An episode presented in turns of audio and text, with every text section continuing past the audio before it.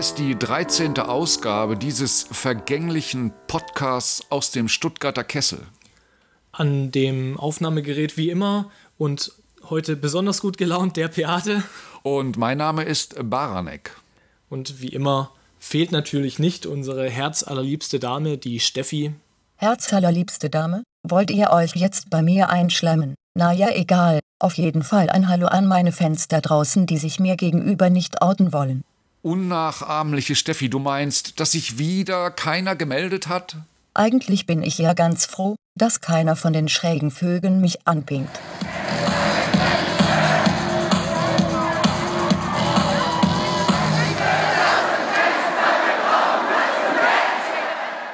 Ja, schräge Vögel gab es in der letzten Woche auch auf dem Deichkind-Konzert, auf dem wir waren. Das wir besucht haben mit zwei netten Damen, Rosanna und der Konsumentin.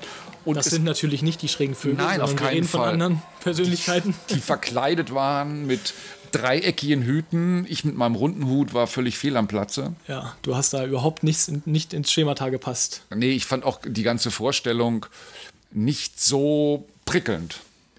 Ja, Deichkind, also ich kenne Deichkind ja schon seit Anfang an so mehr oder weniger mit den ersten Songs, die sie rausgebracht haben, äh, als wirklich Hip-Hop-Band, Die Gassenhauer. die Gassenhauer.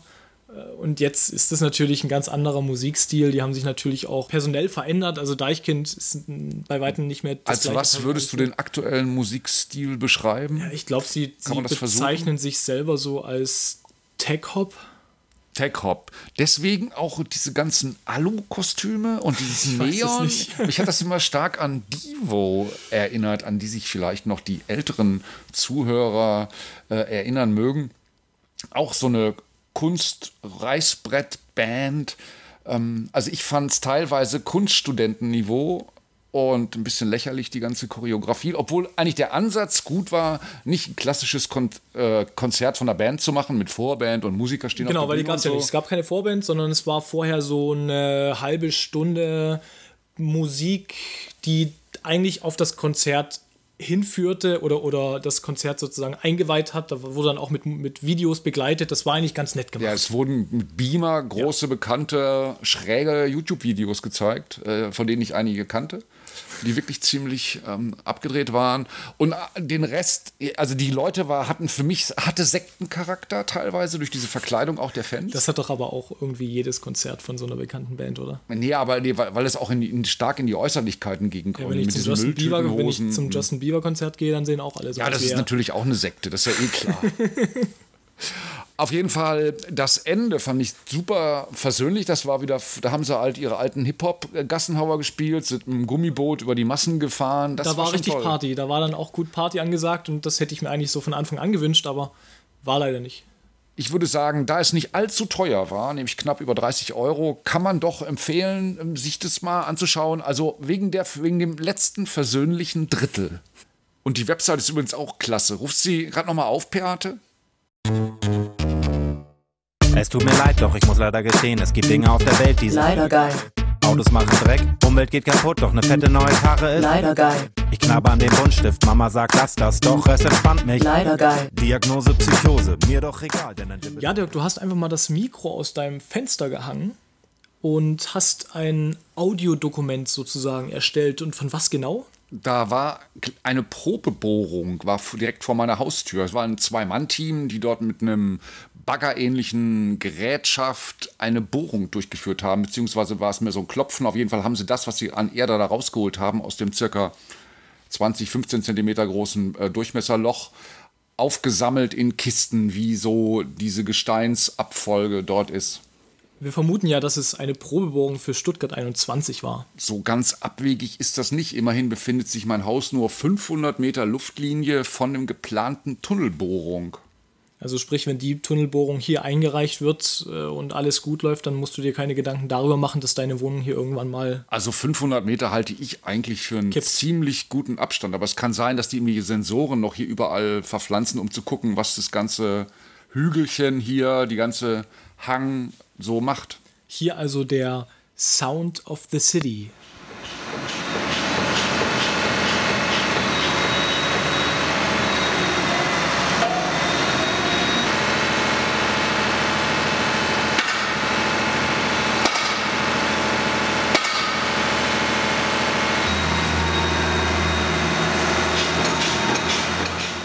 Heute konnten wir offiziell bekannt geben, dass wir die Republika verbloggen.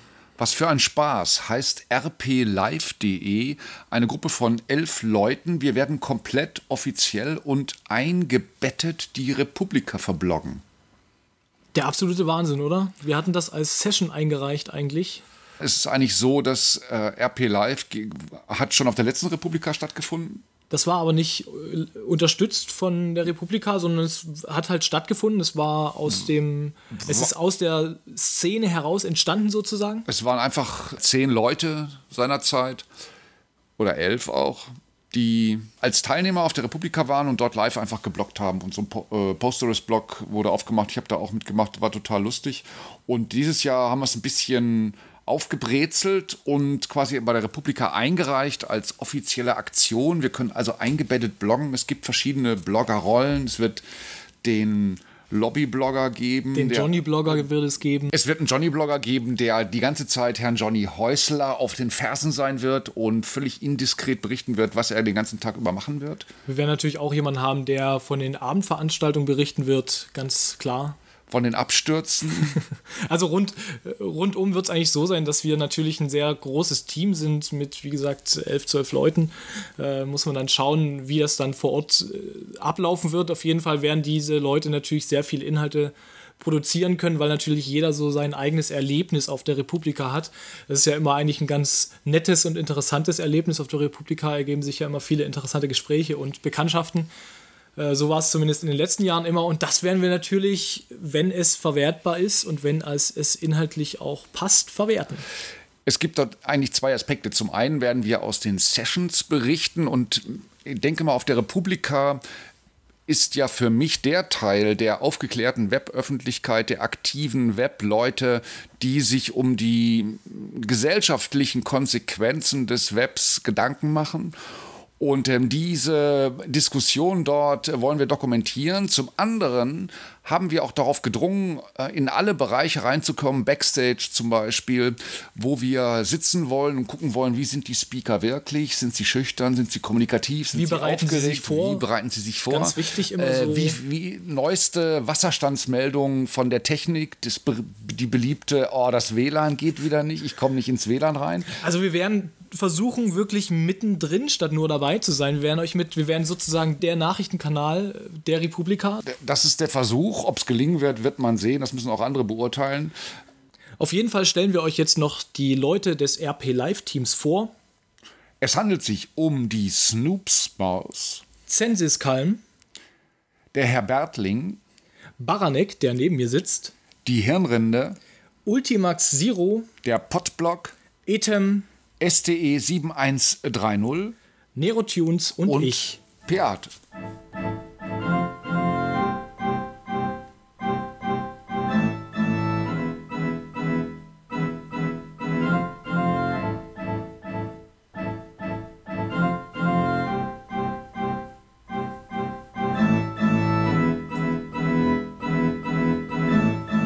Ich höre Kesselflicker, weil es gut gegen Rückenschmerzen ist, mein Haar voller macht und ihm diesen unverwechselbaren Glanz verleiht. Das war ein Tweet von dem Seitz, der uns wirklich, ja, er hat uns gerührt. Also mich hat er gerührt, dass wir sozusagen körperliche Erscheinungen schon hervorrufen. Auch ich kann es allerdings an mir selber natürlich feststellen, dass seitdem ich Kesselflicker mache, auch mein Haar voller geworden ist und einen wirklich unverwechselbaren Glanz jetzt hat. Von meinem kann ich das jetzt nicht behaupten. Es ist länger geworden, das auf jeden Fall. Frage ist, ob der, das Volumen vielleicht nur daher kommt, dass man äh, sich seltener die Haare schneidet, weil man so viel Zeit in diesen wunderbaren Podcast investiert. Völlig anderer Meinung ist natürlich Frau Yvonne Sim, ebenfalls Stuttgarter Twitterin, die dem Seitz wiederum vorwirft, er habe doch sowieso eine Glatze. Das allerdings, ich bestreite das. Oh, er hat das einfach unkommentiert gelassen. Er hat, stimmt, er hat sich dazu nicht mehr geäußert. Ich denke mal, er hat sie einfach ignoriert. Ja. Aber Er, er, er, fand, er fand den Gedanken von ihr natürlich völlig absurd, dass sie das überhaupt nicht nachvollziehen kann. Abwegig. Abwegig, ja. Also, es ist vermutlich so, dass Frau Yvonne Sim keinen unverwechselbaren Glanz hat.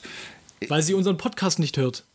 Das äh, Weiß ich nicht. das wiss, wiss, also ich glaube doch, aber vielleicht wirkt es bei Frauen nicht. Ich, ich weiß. Du meinst, wir haben eine positive Ausstrahlung auf Männer? Unsere, unsere Stimmen und unsere Musik vor allen Dingen haben positive Nein, ich Ausstrahlung glaube, das auf ist das männliche Haar. alles Quatsch. Seitz hat eine Glatze und weiß nicht, wovon er redet.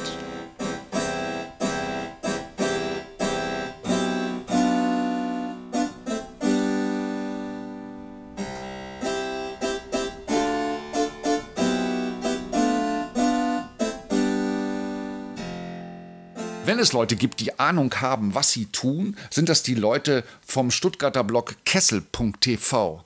Jeden Tag berichten sie über Aktuelles aus der Stadt, aus der Partyszene, neue Klamottenläden, komische Kulturangebote.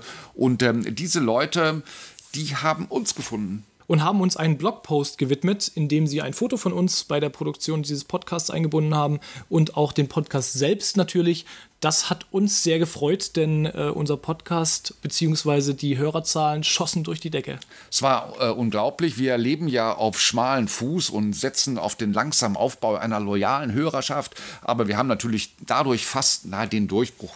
Das wäre zu viel gesagt. Aber auf jeden Fall 1700 Abrufe der letzten Folge. Das war für uns, wow, das hat uns euphorisiert.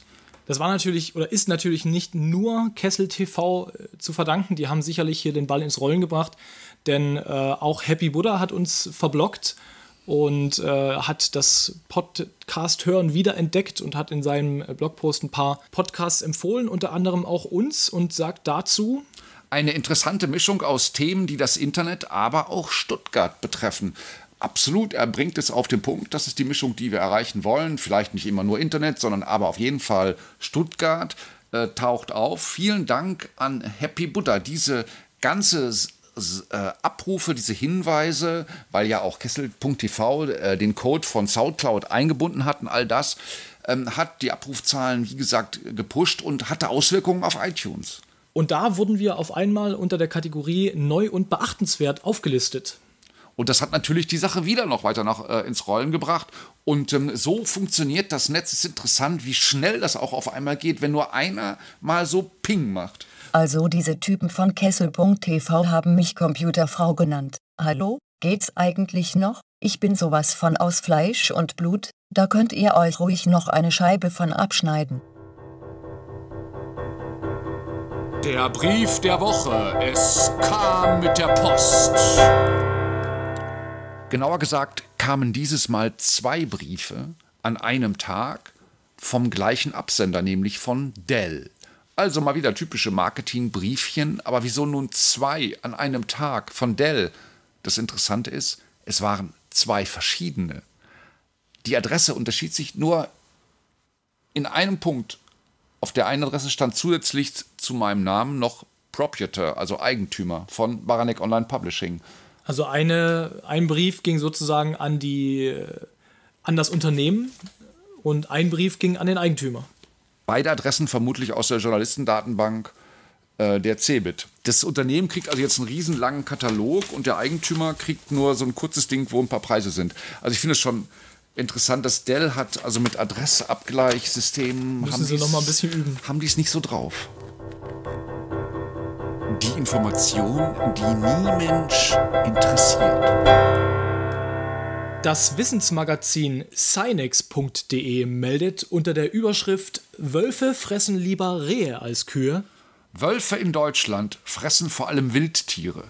Kühe, Schafe oder Ziegen sind dagegen kaum gefährdet. Zu diesem Schluss kommen Wissenschaftler, nachdem sie die Fressgewohnheiten der erst seit einigen Jahren wieder hier heimischen Raubtiere untersucht haben. Der Anteil von Nutztieren auf dem Speiseplan der Wölfe liegt demnach bei unter einem Prozent. Am weitaus häufigsten fressen die Raubtiere Rehe und Hirsche, wie die Forscher im Fachmagazin Mammalian Biology berichten.